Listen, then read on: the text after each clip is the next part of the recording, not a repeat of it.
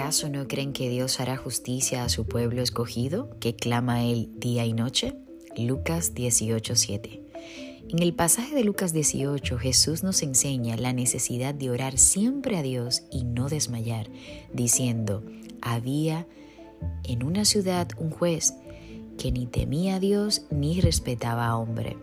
Había también una viuda, la cual venía a él de continuo diciendo, hazme justicia de mi adversario. Pero él no quiso por algún motivo o por algún tiempo. Sin embargo, por la insistencia de aquella mujer dijo, le haré justicia, no sea que viniendo de continuo me agote la paciencia.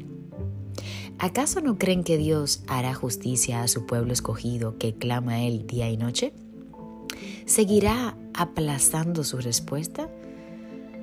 Por tanto, no deje de insistir en la oración y decide activar tu fe como la hizo aquella mujer, que perseverantemente siguió orando y vio la respuesta de parte de Dios. Aleluya.